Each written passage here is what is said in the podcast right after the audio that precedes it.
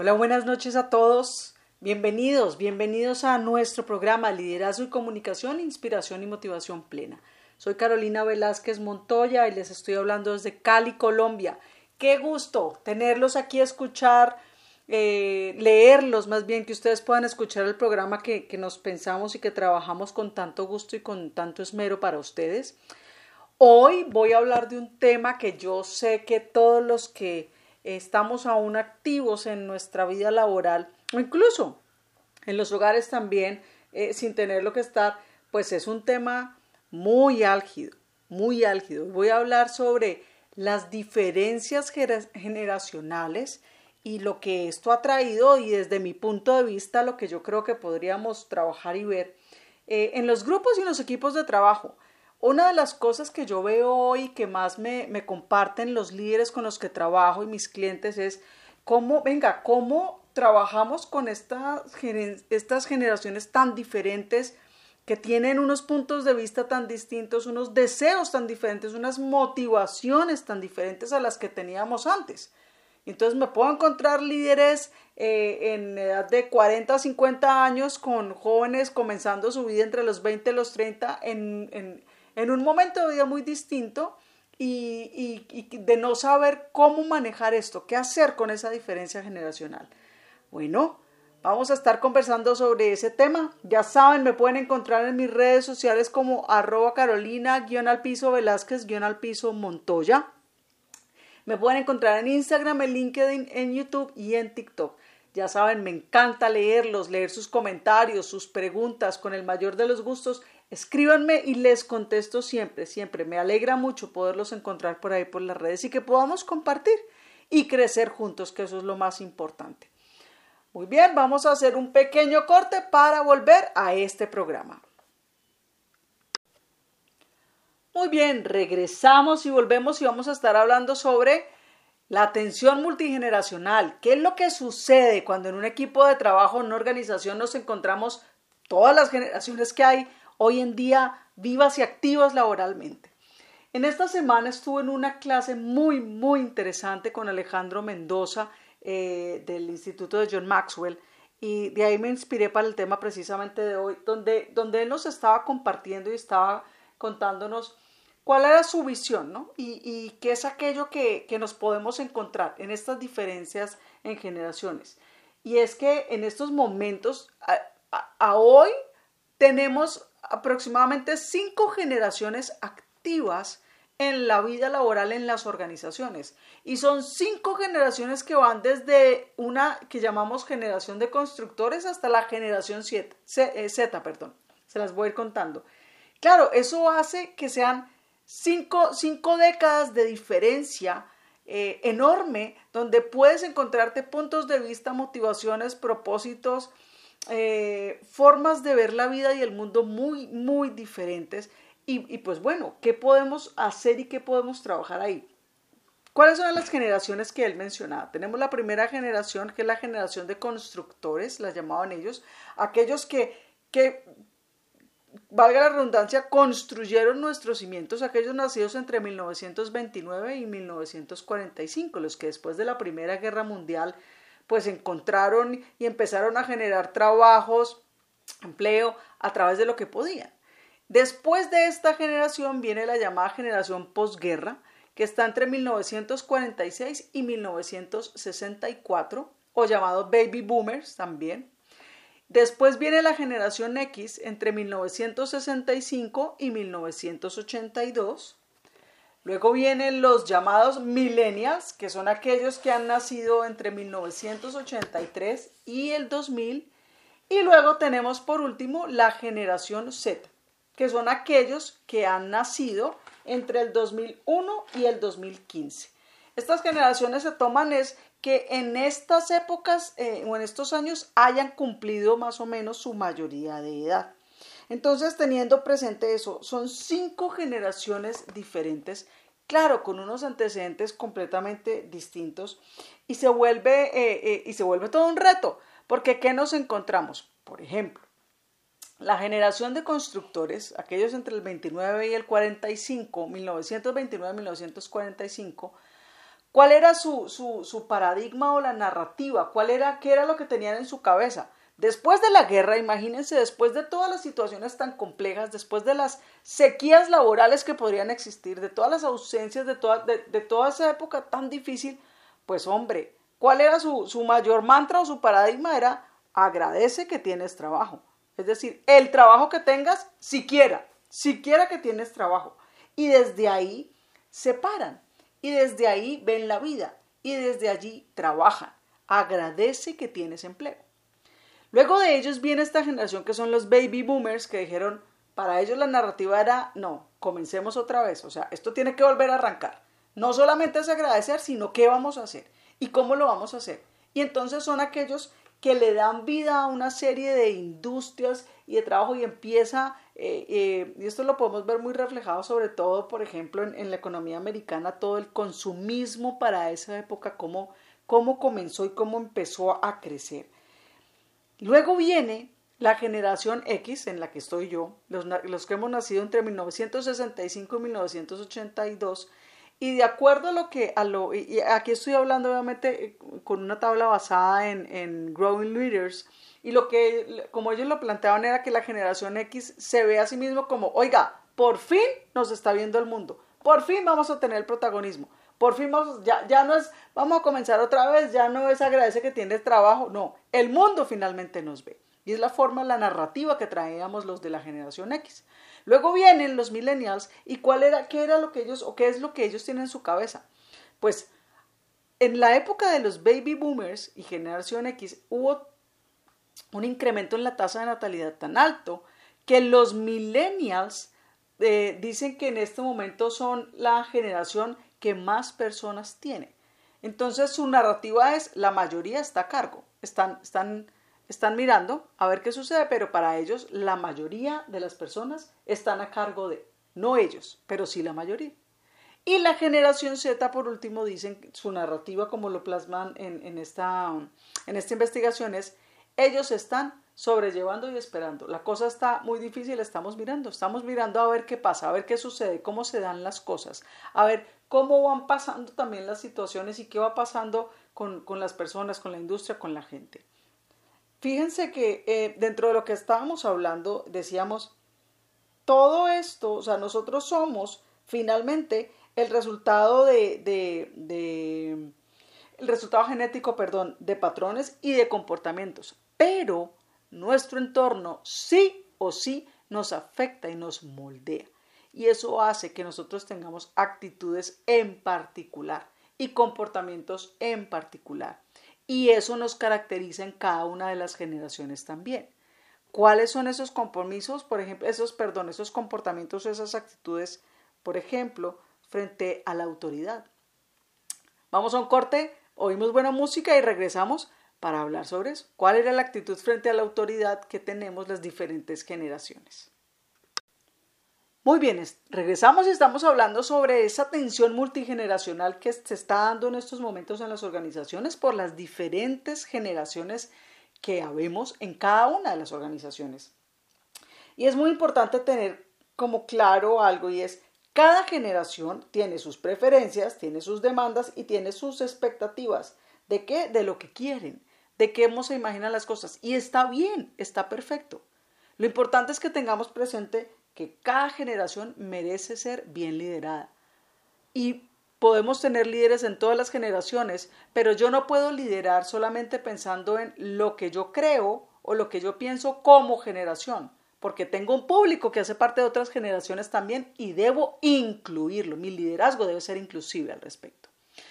Muy bien, si tomamos cada una de estas generaciones y nos, remitimos a, la investigación de Growing Leaders, ellos, ellos encontraron que había una actitud frente a la autoridad de parte de cada generación. Por ejemplo, de, esa primera generación de constructores, ¿era cuál? Respetarla. Respeto, los, respeto a mis mayores, respeto lo que existe, respeto lo que ya está. No lo cuestiono, lo respeto. Para la generación de posguerra, los baby boomers, era, no, hay que reemplazarlo, todo hay que cambiarlo y volverlo a empezar. Todo hay que cambiarlo. Esa era la, autoridad que existía hasta ese momento, no, eh, tiene que cambiar. Y entra y cambiamos y la reemplazamos. La generación X, cuando llegamos los de la generación X, la actitud frente a la autoridad eh, es más de soportarla. Ya venía, ya existía, hay que soportarla, hay que tenerla, tenemos que aguantar. Hasta cierto punto tenemos que aguantar porque esa es la que hay, esa fue la que nos tocó, nos tocó aguantarla. Esa es lo que se han encontrado de la generación X frente a la autoridad. Luego llegan los millennials y de pronto ya los millennials, no tanto como soportarla, no, más bien hay que elegirla. Hay que elegirla. ¿Qué autoridad tengo? ¿Quién eres tú? ¿Qué me estás dando? ¿Qué me estás ofreciendo? ¿Por qué tengo que elegirte? ¿Qué es aquello que yo encuentro en ti interesante para yo elegirte como autoridad? ¿Ven? Ya no me la aguanto, ya no la reemplazo, no necesariamente la respeto. Pero soy yo quien la elige, no la autoridad a mí. Y en la generación Z, que son los últimos, hay un cuestionamiento muy particular y es que ellos más bien la ven como, bueno, no sé, ¿necesitaremos esos líderes? ¿Realmente te necesito a ti liderando? ¿O puedo hacerlo yo solo? ¿Necesitamos esa autoridad tan plasmada? ¿O podemos liderar todos también? Entonces fíjense que es una postura, son, dense cuenta cómo pasamos de, en, las, en, la charla conversábamos y decíamos, es que uno pasa, pasábamos de generaciones donde, donde casi que tú ibas al, a veces al servilismo o a, pedir permiso. Había temas en los que tú ni siquiera te atrevías a tener conversaciones. Eh, Alejandro Mendoza nos, nos, ponía un ejemplo muy interesante y él decía que, em, que, por ejemplo, una generación X, una generación posguerra, entraba a trabajar y tú le podías decir a esa persona, la contratabas y le decías, ok, vas a estar aquí y durante los siguientes seis meses vamos a ver cómo es tu desempeño y en seis meses hablamos para ver si puedo ofrecerte algo mejor. Y tú como generación X o como generación posguerra, pues a ti no, ni te ocurría, o sea, si pasaban seis meses y no te habían llamado, no es lo habitual que tú vayas y busques. Tú te quedas pensando, no, pues de pronto es que ya no hay, es que no hay la oportunidad, entonces no, pero me quedo esperando a que me llamen. Una generación Z o un millennial a los, a los seis meses exactos está tocándote la puerta y te está diciendo, oye, eh, vengo porque tú hace seis meses me dijiste que en seis meses íbamos a revisar si tenías algo mejor para mí de acuerdo a mis resultados, aquí estoy. A nosotros como generación X, o a los que estamos antes de la generación X hacia atrás, de pronto en algún momento hasta pena nos daba pedir las cosas. A veces, aunque tuviéramos el derecho, nos daba pena. Millennials y generación Z, no, llegan y lo dan por sentado. Eso es, o sea, no es que lo den por sentado, quiero decir, enfrentan de una manera mucho más em, mm, valiente no es la palabra, pero más, o menos prevenida, más bien menos prevenida ese tipo de preguntas o ese tipo de conversaciones, que yo personalmente creo que es muy valioso y que también tenemos que aprender a tener ese tipo de conversaciones. Entonces, fíjense cómo, dependiendo de la generación en la que estamos también, podemos identificar su actitud frente a la autoridad.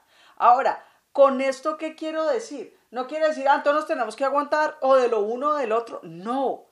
Como líderes, esta información nos puede aportar mucho porque nos ayuda a entender la postura del otro y a cómo puedo tener las conversaciones con ese otro y a qué puedo mm, ¿En qué me puedo basar? ¿Cómo lo puedo enganchar? ¿Qué es aquello que motiva a esa persona? ¿Qué es aquello que mueve eh, su deseo por hacer las cosas? Y también me da la posibilidad de abrir conversaciones más, más, tranquilas, más abiertas, pero desde, no desde tomar las cosas a nivel personal, sino desde, ok, te escucho y entiendo cuál es tu discurso y de dónde viene. Y no por eso, no porque el tuyo y el mío sean diferentes, entonces estamos mal o no nos vamos a entender, no. Pero es como líder, y ojo, que yo puedo ser de cualquiera de las cinco generaciones y tener colaboradores a cargo de cualquiera de las cinco generaciones. O sea, puedo ser un constructor, un baby boomer, una generación X, un millennial o una generación Z y tener de las otras cuatro generaciones. Y tengo la obligación y el deber de ir más allá, entender y abrir mi cabeza para poder eh, conectarme, y mi cabeza y mi corazón, para poder conectarme con ese otro. Porque al final del día recuerden que en el liderazgo el tema no es si yo gano. El tema no es quién gana la discusión, quién tiene la última palabra. El tema es cómo nos va bien a todos, cómo hacemos para que a la empresa le vaya muy bien, cómo hacemos para que al país le vaya muy bien. al final del día no es solo pensar en que yo gane una batalla, yo gane una discusión, porque si yo gano la discusión y a la empresa no le va bien, perdí también. Entonces es cómo enfrento yo esas diferencias, pero, pero cómo busco cosas en común o cómo busco que esas diferencias las volvamos aliadas para nosotros en el ejercicio del liderazgo. Vamos a un corte nuevamente y regresamos eh, para seguir hablando de este tema súper interesante. Muy bien, seguimos con este tema súper interesante de la atención multigeneracional, las diferencias que tenemos en las generaciones hoy en día en nuestra vida laboral en las organizaciones. Y otra de los, el último de los puntos que, analizaba eh, Growing Leaders era el, cuál era el, como el mercado principal de estas generaciones de acuerdo a la generación. Y en la generación de los constructores, por ejemplo, el tema de bienes, tener casa, tener seguridad, tener eh, esa estabilidad, era muy importante en, el del baby boomers era el tema de servicios. ¿Cuáles eran esos servicios que yo ofrecía? En la generación X era, para mí es importante obtener experiencias. Entonces, fíjense, la generación de constructores, ¿qué me vas a dar? Ah, este trabajo me da la posibilidad de tener casa, perfecto.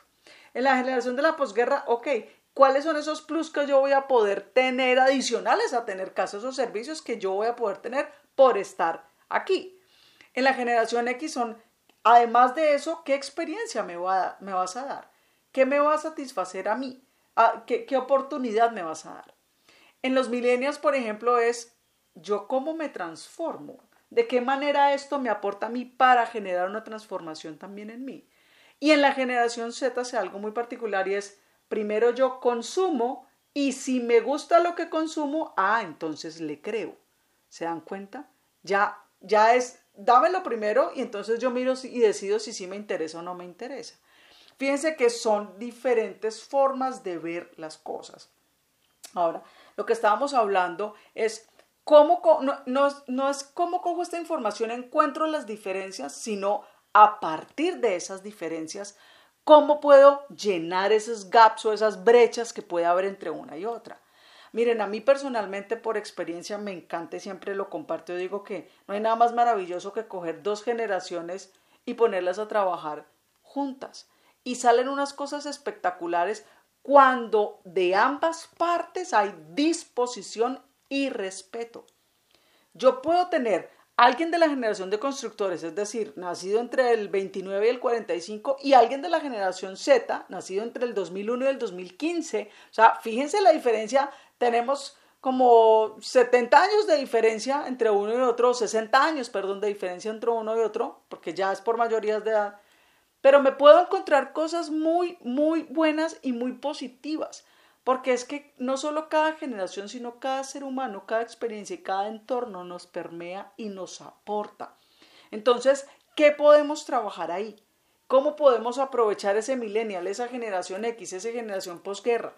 y cómo también podemos trabajar desde no irnos solamente por el, nombre, por estereotipar a la persona y meterla y encasillarla, sino ven de qué manera eso que tú sabes hacer en lo que eres tan bueno y que puedes trabajar, cómo lo puedes poner al servicio de los demás también, no solo al servicio tuyo, sino al servicio de los demás.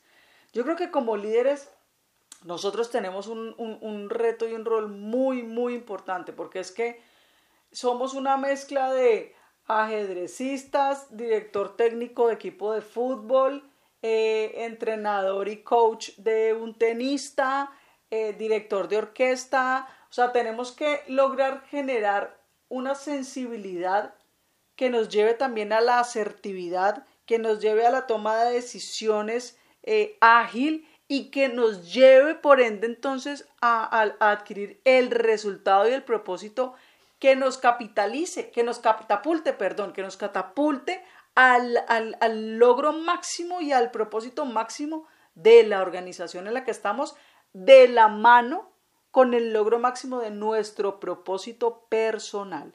Y yo pienso que ahí es donde podemos hacer nosotros la diferencia si somos lo suficientemente inteligentes para aprovechar esas diferentes generaciones.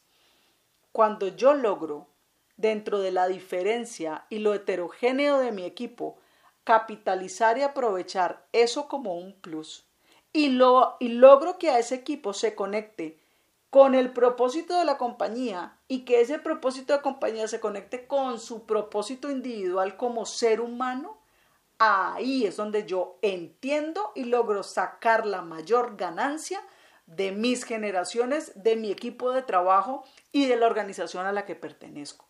Porque entiendo que yo necesito como líder no solamente que al letrero le vaya bien, que a la empresa le vaya bien, que a todos los que estamos involucrados nos vaya bien.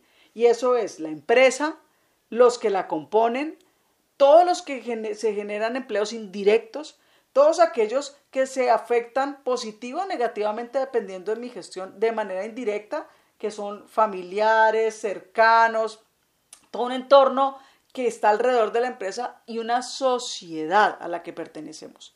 Si tenemos claro que desde el liderazgo, el ejercicio del liderazgo debe ser de esa manera, enfocado en aprovechar y capitalizar esto, el tema de las generaciones no debería ser em, nuestra mayor dificultad, porque al final del día la realidad es que los equipos son heterogéneos. Sí, claro, nos está tocando en este momento que, eh, no, no, sé, lo que se vivió en el siglo XX ahora en el XXI va a ser pero súper, hiper, mega acelerado. Pero como líderes eso nos está demandando la realidad. Al final del día es qué tan buenos seres humanos estamos siendo, qué tan inteligentes y asertivos estamos siendo y qué, tan estrategas estamos siendo también para aprovechar todo esto que al final del día son posibilidades, son oportunidades. No lo veamos, y mi invitación es no lo veamos como una amenaza, veámoslo como una oportunidad. Muy bien, Quiero cerrar nuestro programa sobre tensión multigeneracional, sobre hablar las diferentes generaciones que tenemos en los equipos de trabajo, con algo que compartía Alejandro que me pareció muy interesante y es, él decía que eran, que él creía que tres cualidades eran esenciales para como líderes conectar con cualquiera de las generaciones, con cualquiera. Y es la humildad, el respeto y la curiosidad. Si ustedes se van a cualquiera de esas cinco generaciones, cualquiera de los miembros de esta generación espera estas tres cualidades de su líder, humildad, respeto y curiosidad. Y cualquier líder espera de sus colaboradores estas mismas cualidades, humildad, respeto y curiosidad. Si yo tengo claro que cuando yo voy a liderar a otros, me conecto a partir de ahí pues voy a, voy, voy a, voy a dejar de ver diferentes generaciones y voy a ver seres humanos con oportunidades de mejora y fortalezas que tenemos que aprovechar, con personalidades que vienen con plus y que vienen con contras, como todos, como todos, incluidos nosotros como líderes. Pero lo vamos a tener lo vamos a tener presente y lo vamos a poder trabajar. ¿Cómo lo vamos a poder hacer? Miren esta imagen que me compartía Alejandro que me pareció súper valiosa y es que nosotros, nosotros somos, vamos por esta vida como dejando dos fuerzas, me decía él. Eh, y él me lo comparaba con un barco, un barco muy grande, y cuando el barco va pasando las olas, deja como, perdón, va, va pasando el mar, deja como dos olas, como dos estelas. Y él decía, una de ellas son las tareas y otra de ellas son las relaciones. Es la fuerza que tú haces, que, tú, que te lleva durante toda tu vida, que tú llevas, deja esas dos estelas la de las tareas y la de las relaciones. ¿Cuáles las tareas? Ok, aquellos proyectos que sí alcancé, que logré con éxito, o aquellos que dejé empezados o que los tengo ahí en stand-by, por ejemplo. Y las relaciones, muy bien, ¿cuál fue la calidad de esas relaciones? ¿Relaciones buenas, positivas, constructivas? ¿O cuántas relaciones rotas tengo que están ahí y que las voy dejando y que siguen ahí de todas formas? Entonces, si nos vemos de esa manera, ¿qué podríamos nosotros hacer como líderes que nos permitiera a través de la fuerza que somos, ejerciendo la humildad, el respeto y la curiosidad, qué podríamos hacer para involucrar y ser inclusives con todas las personas que tenemos en nuestra organización, aprovechar el potencial que cada uno tiene, dejarnos de ver por una diferencia generacional y vernos por los plus que tenemos, las oportunidades de mejora, las fortalezas y aquello que juntos nos ayuda a generar la sinergia necesaria para que nuestro equipo, nuestra organización, nuestra sociedad, nuestro país, este mundo salga adelante. Tengo que dejar de pensar en lo individual y empezar a tener más presente el bien común. Pero un bien común bien entendido. Acuérdense, cuando yo siento y quiero trabajar porque los demás estén mucho mejor, muy, muy bien, yo voy a estar mucho mejor también. Bueno, espero que este tema haya sido de su agrado. Me encanta estar por aquí. Me encanta también saber de ustedes. Les mando un abrazo muy, muy fuerte. Recuerden, me encuentran como Carolina-al piso, Velázquez-al piso, Montoya. Me encuentran por Instagram, por LinkedIn, por YouTube y por TikTok. Y esto es liderazgo y comunicación, inspiración y motivación plena. Un fuerte abrazo para todos.